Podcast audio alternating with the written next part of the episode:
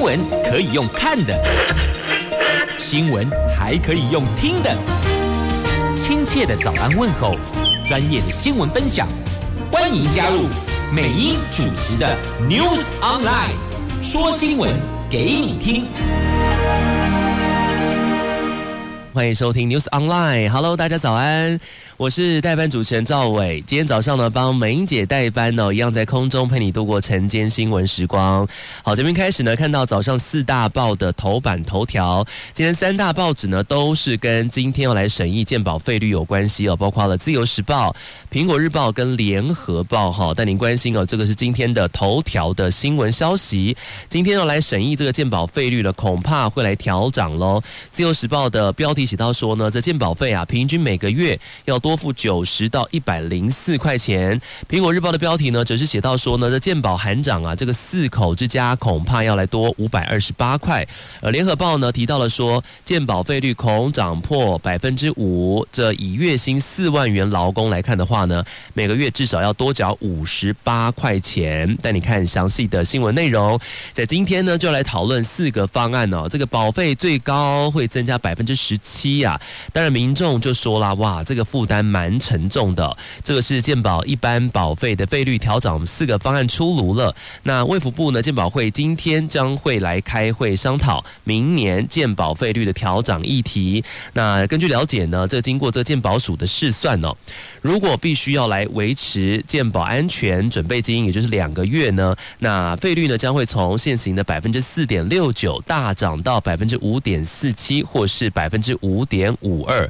那估算一家四口。呢，如果月入是五点三万块钱，这保费最多增加五百二十八块钱呢，涨幅呢超过了百分之十七啊，让健保会部分委员直呼不可啊，认为现在这 COVID-19 啊，这个肺炎疫情呢还会延续到明年，这国人经济压力还是比较大的哈。那这个准备金呢保留一个月即可，这个费率呢应涨到百分之五或是百分之五点一七。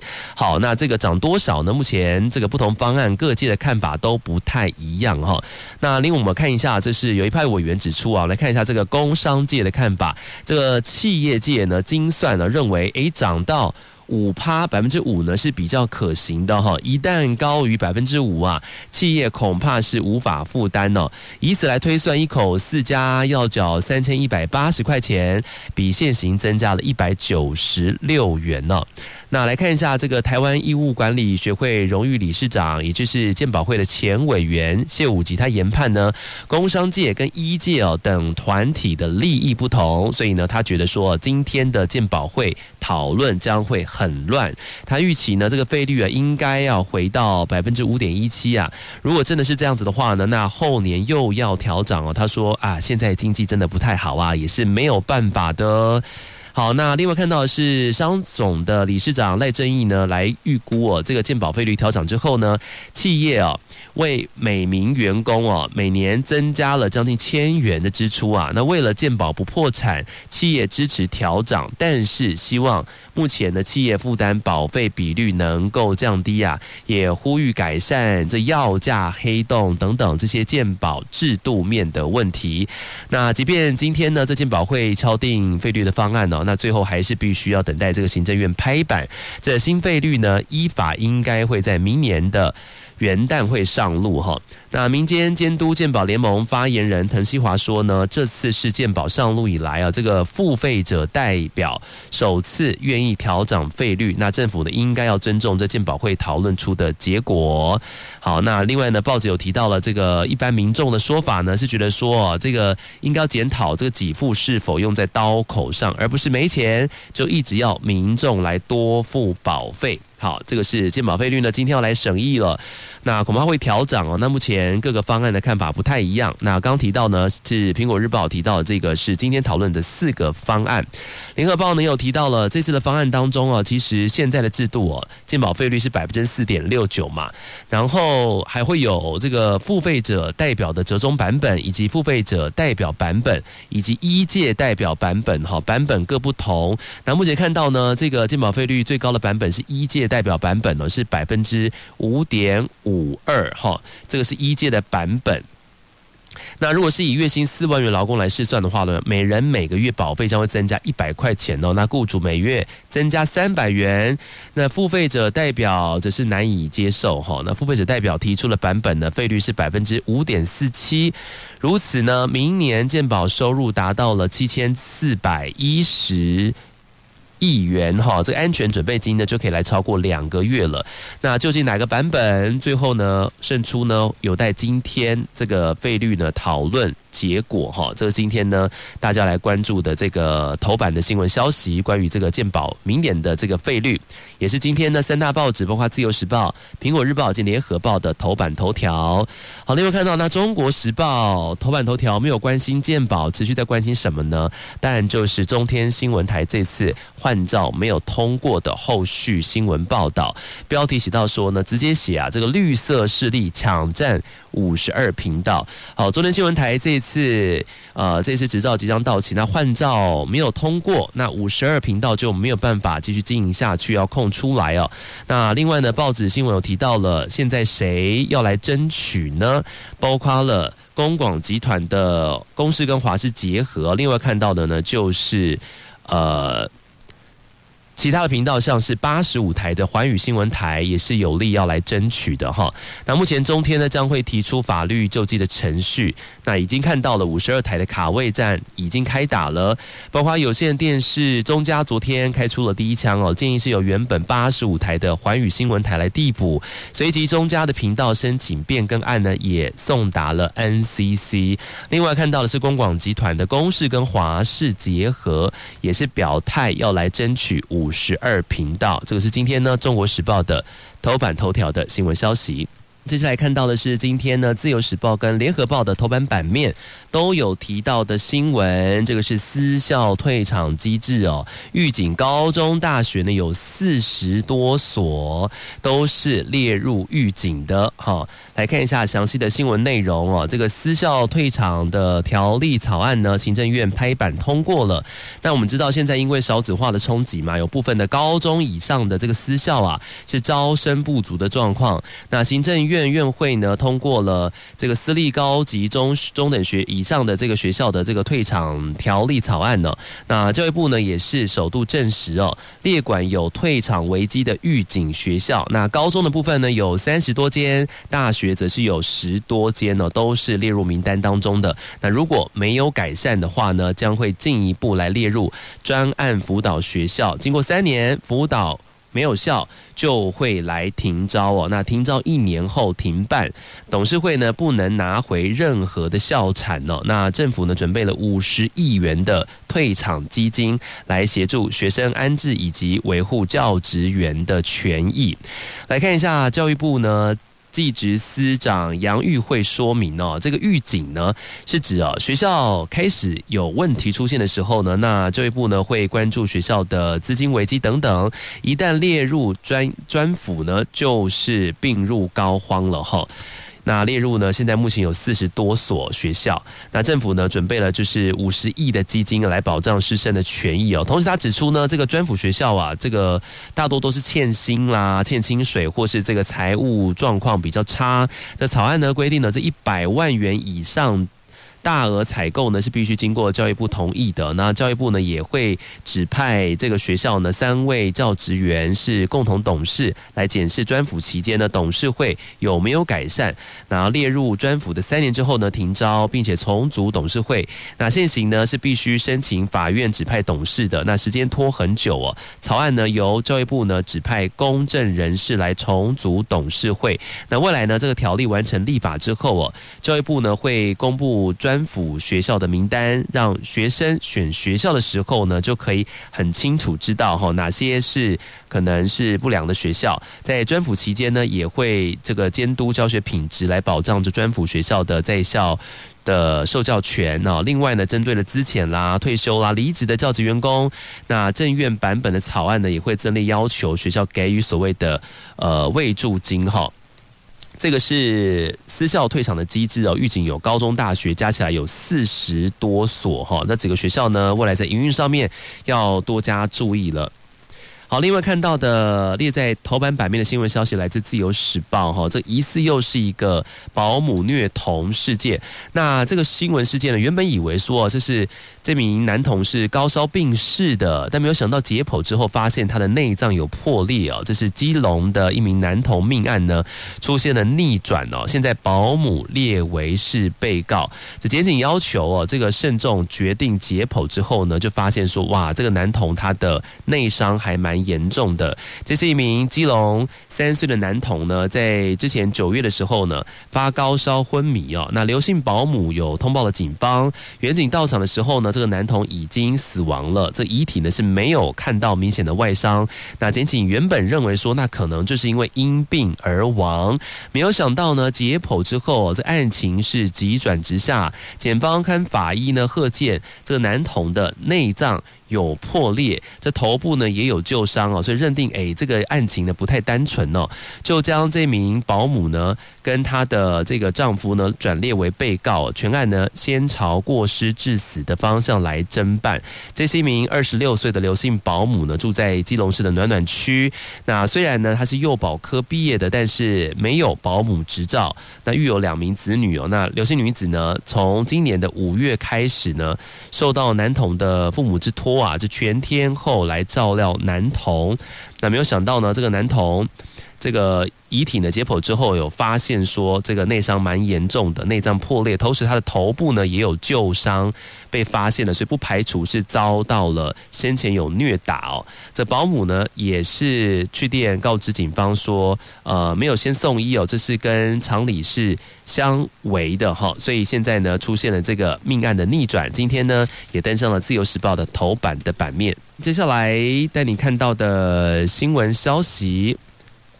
来自中国时报，中国时报的头版版面有提到的这个凤凰城好消息哦，台积电新厂明年要来动工了，这斥资三千四百二十亿元来建五纳米的晶圆厂，也获得了当地议会的通过。这是来自于美国亚利桑那州的凤凰城，那市议会呢，在当地时间呢十八号是以九票赞成零票反对。无异议呢，全数通过咱们的台积电呢来开发协议哦。那根据协议的内容呢，台积电将在当地投资一百二十亿美元，折合台币呢大概是三千四百二十亿元的新台币哈，来新建这个最新的五纳米晶圆厂。那最快明年年初。就会来动工新建呢，在二零二四年会来进入量产。这个是中国时报的头版版面的新闻。好，持续带您关心今天报纸的重点新闻。我们来看到是苹果日报的 A Two 版面的头条追击哦。首先呢，这个是中共网军的假消息呀，这瞎掰咱们 F 十六的飞官蒋上校说人在厦门，而事实上呢，我国持续搜救 F 十六的行动进行当中啊，已经有发现了黑盒子讯号。那之前呢，F 十六的这个战机啊，夜讯失联呐。那军方在光点消失的海域呢，又收到了八个讯号源，也发现了疑似是战机蒙皮的漂流物。那另外请来了配备先进仪器的探测船呢，全力的搜救当中，没有想到呢，竟然有疑似中国的网军啊，在脸书发文说，咱们的蒋上校在厦门呢机场隔离当中，说大家放心这样的一个假消息哦。对于这件事情呢，国防部发言人脸书专业昨天晚上否认这件事，同时谴责中共网军散布假消息，消费咱们的飞官。那国防部呢也强调说呢，这个军方海巡国搜中心等全部动员。日以继夜呢，是持续的搜救当中哦，我们不会放弃任何机会的，就是要带蒋上校一起回家。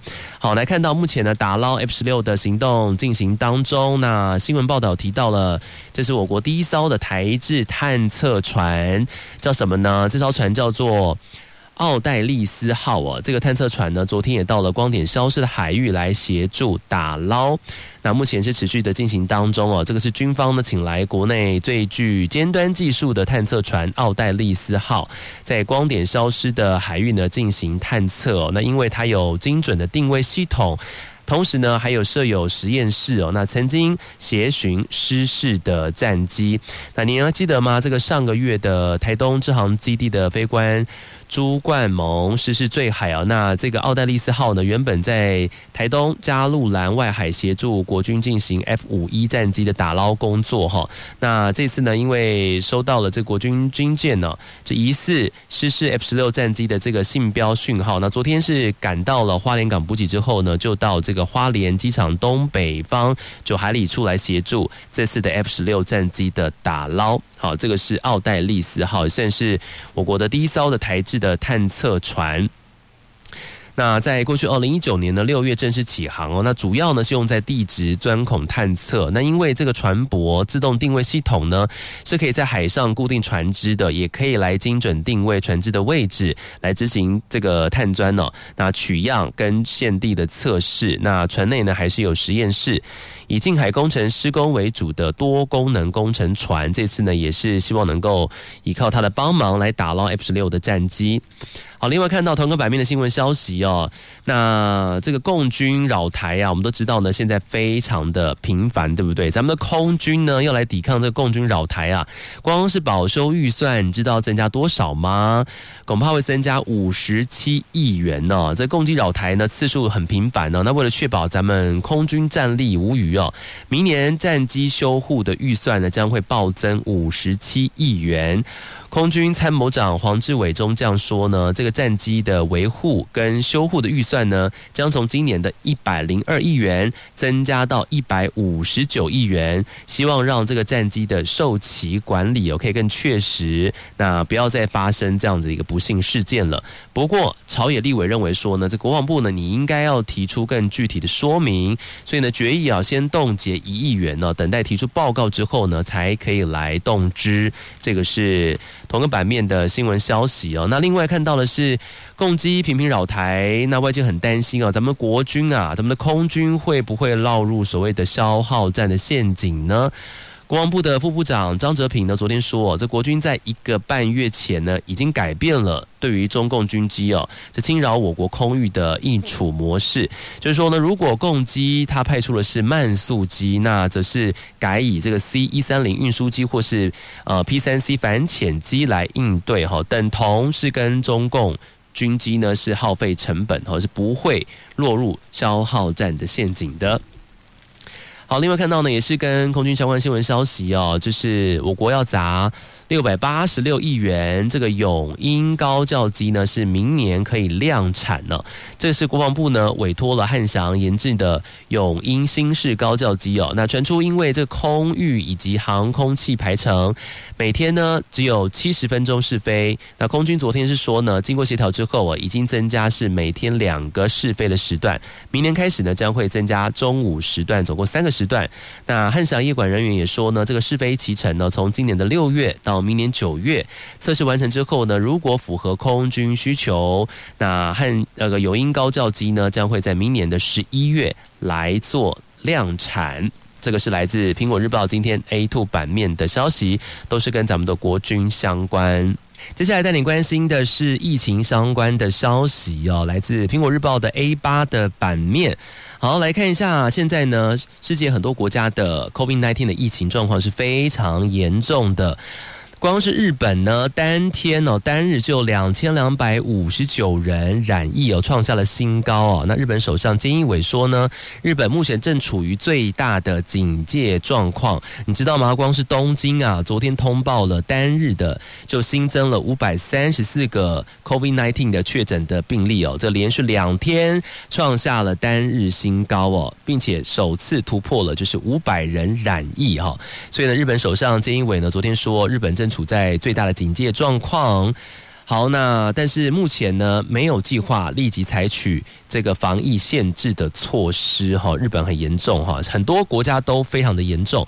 那另外呢，看到的是算是好消息哦，这是英国牛津大学跟英国药厂阿斯特捷利康合作研发的 COVID-19 的疫苗第二期试验结果的数据显示呢，这疫苗对于年长跟年轻年成年人呢，都可以产生免疫的反应，而且几乎是不会引起副作用的。这是牛津疫苗呢传出捷报哦，这全年龄都有免疫反应哦，但是希望能够尽快开发，能够量产哈，才能够去。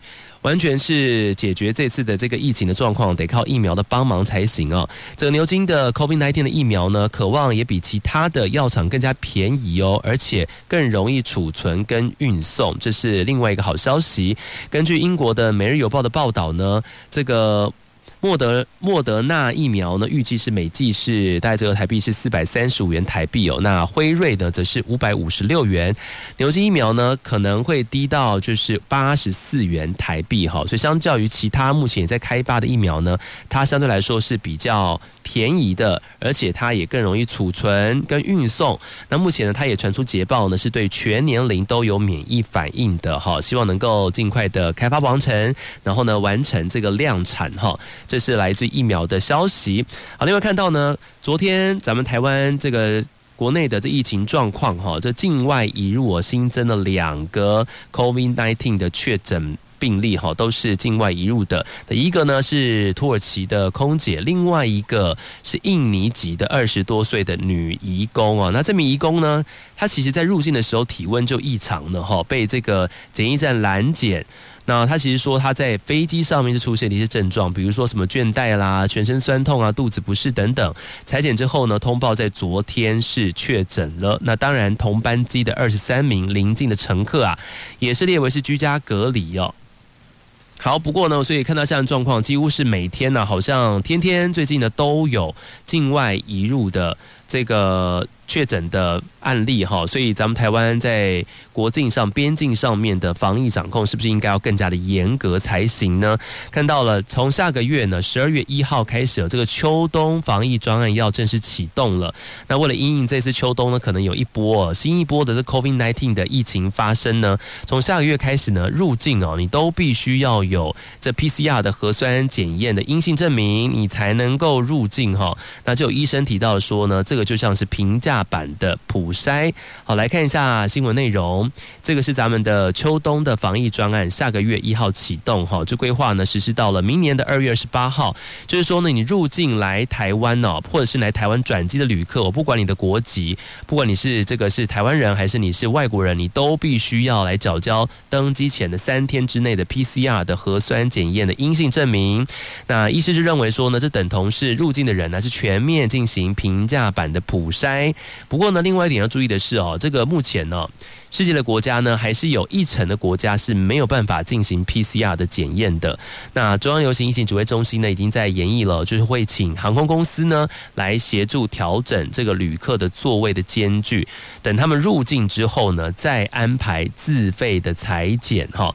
那目前呢，全球大概是九成国家了，其实大部分都可以来自费进行 PCR 的检验，提供登机前三天的这个检验报告没有问题的哈。不过，就像我刚刚提到的，还有一成国家是。无法提供的，那可能到时候呢，请他们入境之后再安排自备裁检呢。如果入境之后你不配合自备检验的话呢，将会依照传染病防治法来裁处一万到十五万元的罚款。好，这就是为了要避免漏网之鱼哦，应该要这个边境的筛检要更加的严格才行。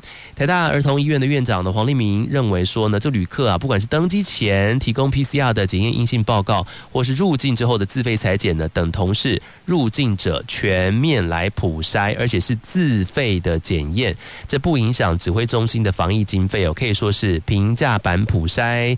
那他也指出呢，这国际疫情越来越严重了，台湾疫情的相对好。好一点了，不过大家要注意的是呢，现在现在是来到了这个秋冬季节啊，的确要比今年的春天更严格管制，以免有漏网之鱼。所以防疫呢会越来越严格，也希望大家能够多多的配合。那另外看到的新闻版面呢，提到的是就台商啊，希望说，诶，是不是可以商务泡泡模式呢？来这个春节返国呢，要来包机哦。咱们的阿中部长说，你想团圆，你还是早点回来吧，哈，这个是不。会这个放水的，还是必须要来居家检疫十四天才行。这是因为昨天有台商啊呼吁说呢，他们想要缩短就是春节。返台居家检疫的时间，希望能够比照所谓的商务泡泡模式，先在中国接受 PCR 的核酸检测，然后采类包机返台再集中检疫，三天后来检测阴性。他们希望三天检测阴性就可以放行哦。但是呢，中央流行疫情指挥中心呢就否决了这个建议哦，重申不管你这个入境者，你全部你都要来居家检疫十四天哦。提到说。没有任何人能够打折，所以如果你春节哦过年，你想团圆回来台湾的话呢，你还是早一点回来吧，还是要居家检疫十四天哈，因为你这个只要。一有一点让步，一有打折呢，可能就会造成防疫上面的一个破口。所以咱们的阿中部长还是温馨提醒说，这个病毒是不会放假的，所以希望大家多加的配合。你春节你想团圆回来台湾，你就早一点回来吧，还是必须居家检疫十四天。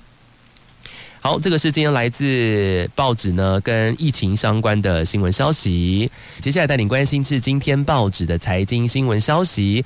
首先看一下，这可能是你脚上呢穿的球鞋，都是来自于他们所制作的哈。这个是宝成，他们是全球最大的制鞋王国哈。现在订单呢开始回稳了，宝成要来结束他们的无薪假了，算是好消息吧。不过呢，这高层减薪呢还是持续到了年底哦。那现在预估呢，这 Q 四有一波拉货潮是可以期待的。这个是制鞋业的龙头呢，宝成受到了这 COVID-19 啊疫情的冲击蛮大的。从今年六月一号开始呢，他们实施了无薪假，到现在已经放了五个多月啊。昨天早上的宝成集团评估哦，这业绩展望后通过，这高层减薪呢持续到十二月底的决定是持续的，但是呢，从十二月开始呢取消了一般员工的无薪假的实施。那宝成指出呢，从今年八月开始。哦，订单算是逐月回稳了。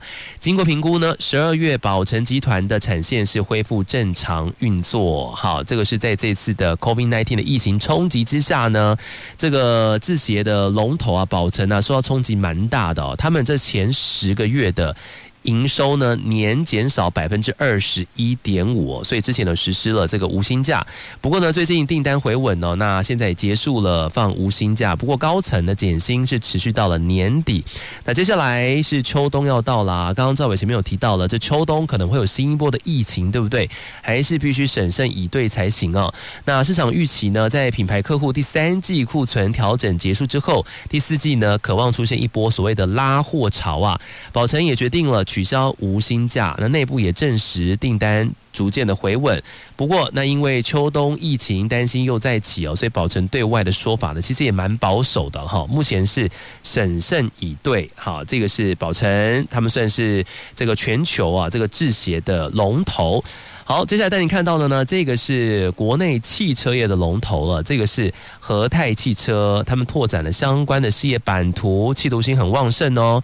在近半年的准备之后呢，昨天有发表了全新的。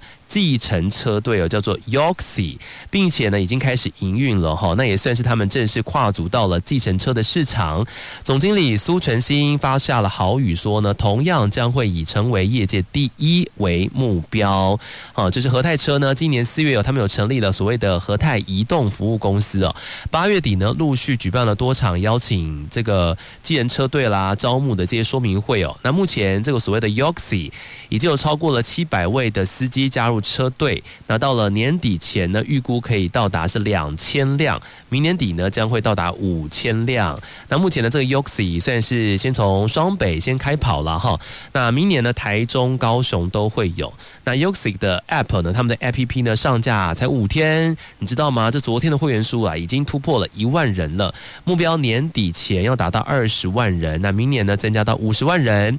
那根据和泰车的设定啊，这个初期呢会先从双北开开始来营运，明年将会进入到了中台湾的台中，还有南台湾的高雄。那三年内呢，来拓展到了全台湾。哈，这个是国内的汽车龙头和泰汽车，他们这个发表了全新的计程车队 Yoxi 哈，要来跨足到了计程车的市场当中了。哈，组了小黄车队，光是会员呢，五天就冲破了万人，这个气势还是蛮惊人的哦。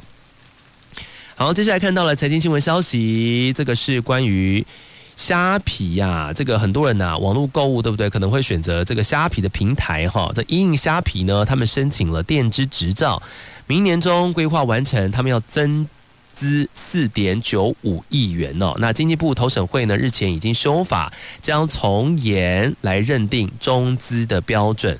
经济部长王美花呢，昨天说，这个修改的办法马上就会公布。那虾皮增资呢，恐怕要用新法来审查。那虾皮如果是被新规定认为它是中资的话呢，恐怕将会被迫撤资或是转让。事实上呢，这个一直都有传出哦，虾皮呢被外界质疑说背后是有中资在操作。那根据旧法规定呢，这虾皮中资经过子公司呃持股稀释之后呢，并没有超过三成。并且曾经出具呢，最终大股东哦，并非中资的证明。那新法当中的中资认定呢，是改为是分层认定，只要你背后中资超过三成就算哈。那虾皮呢，因为曾经这个呃提这个增资案呢，这个投审会呢将会用新的这个中资认定来审查虾皮哈。这次呢要新法从严来审中资方面的疑虑问题。好，另外看到财经新闻消息，这个是要来压制房市哦。咱们的央行两度来请银行喝咖啡，为什么呢？因为近期房市过热啊。央行呢虽然呢是还没有祭出铁腕政策，但是近期呢已经两度邀请银行来。喝咖啡一下了哈。那昨天呢，在邀请了八家公民银行座谈呢，在会中就呼吁银行呢，应该要善尽企业的社会责任，引导信用资源投入实质生产活动哈，就是不要过度流向不动产的放款，避免呢银行授信哦，这间接算是你帮助来炒房炒地哈，导致呢台湾的房价是不合理上涨。这个是央行呢，继十三号呢邀请了六家主要房贷大座谈呐，并且下达了房。房贷这个放款呢，四个要求只是银行配合之后，这短短不到一个礼拜，这个央行呢再度邀请四家公营跟四家民营的银行来进行座谈。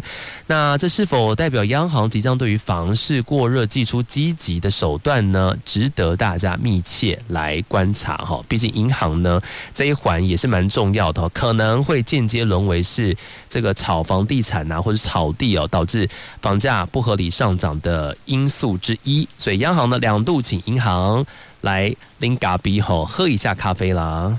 接下来带你关心今天的天气状况如何呢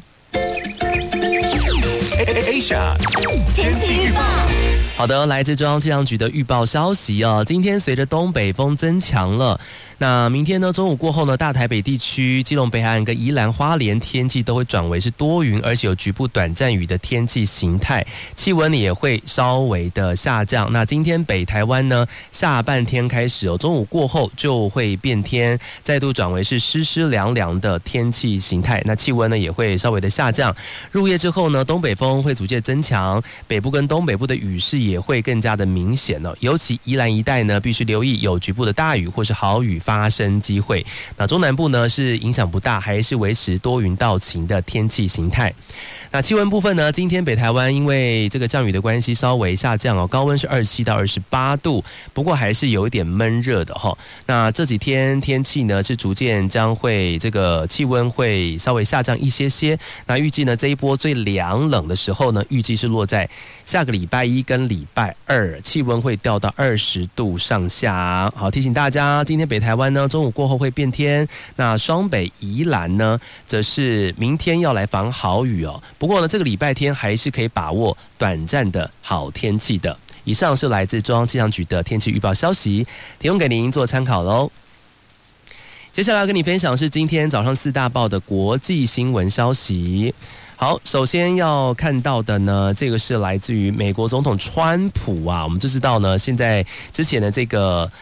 总统选举对不对？现在呢还没有完全的底定哈，但是呢其实已经是几乎是确定的了哈。目前民主党候选人的拜登的赢面还是大于现任总统川普。那为了要夺回白宫哦，美国总统川普的团队呢现在调整了选举的诉讼策略，从原本呢针对了选民或是选票合法性与要求重新计票呢，现在是要转为是在据信被总统当选人拜登啊拿下了几个关键州。阻挠当地选务人员认证选举的结果。不过呢，有法律专家认为，哈，这个川普这一招啊是漏洞百出啊，是很难翻盘的。除此之外呢，一旦选举的争议啊拖过了十二月八号所谓的安全港最后的期限之后呢，川普也拿不到这些争议州的选举人票。所以目前呢，川普可以算是陷入了僵局当中哈。那我刚刚提到了现在的这个美国总统大选呢，几乎是结果底定了嘛，哈，是民主党候选人拜登赢面是远远大于现任总统川普的。但是今天的另外一个新闻消息呢，是美国联邦总务署哦，这个署长 Murphy 他还是不愿意正式确认。拜登胜选哈，这个让联邦政府呢释出资金跟资源给拜登团队呢是没有办法进行的，所以拜登呢十八号就昨天的时候就批评说呢，这个总务署啊迟迟不准和呃交接哦，这个是目前呢唯一拖慢抗疫脚步的因素，因为现在美国的疫情真的很严重哈，COVID nineteen 的这个死亡人数呢，在昨天啊在前天呢十八号，前天十八号的时候呢已经突破了。二十五万人死亡哦，所以凸显美国的疫情现在是非常严峻的。这个是来自今天美国的新闻消息。好，另外我们把镜头是拉到了是日本哈，来看一下这个日本核废水难道要排到大海当中吗？这日本的福岛第一核电厂呢，储存了一百二十三万吨以上的具有放射物质的这个废水哦。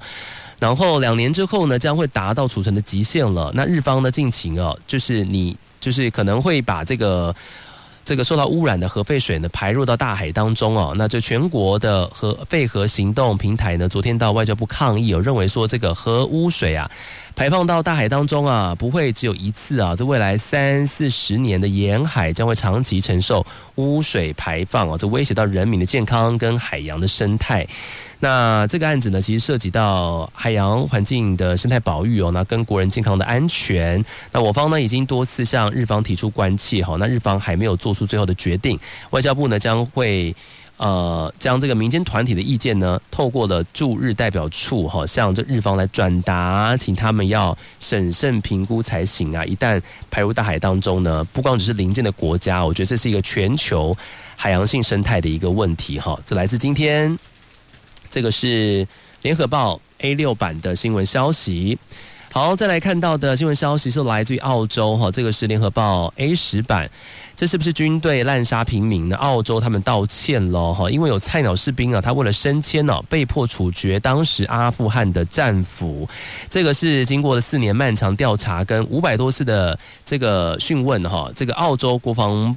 军司令这个康贝尔呢，在昨天公布了澳洲官兵涉嫌在阿富汗滥杀平民跟战俘的调查报告，总共有十九个人涉案呢，包含了现役的军人，受害者多达三十九人呢。这整起的事件被称为是澳洲军队史上最可耻的篇章，将由这个检方来追查。那除了康贝尔。还有澳洲总理莫里森，他也致电给阿富汗的总统甘尼表达歉意哦，因为过去呢，这个澳洲有官兵涉嫌在阿富汗是滥杀平民跟战俘，这个调查报告已经出炉了。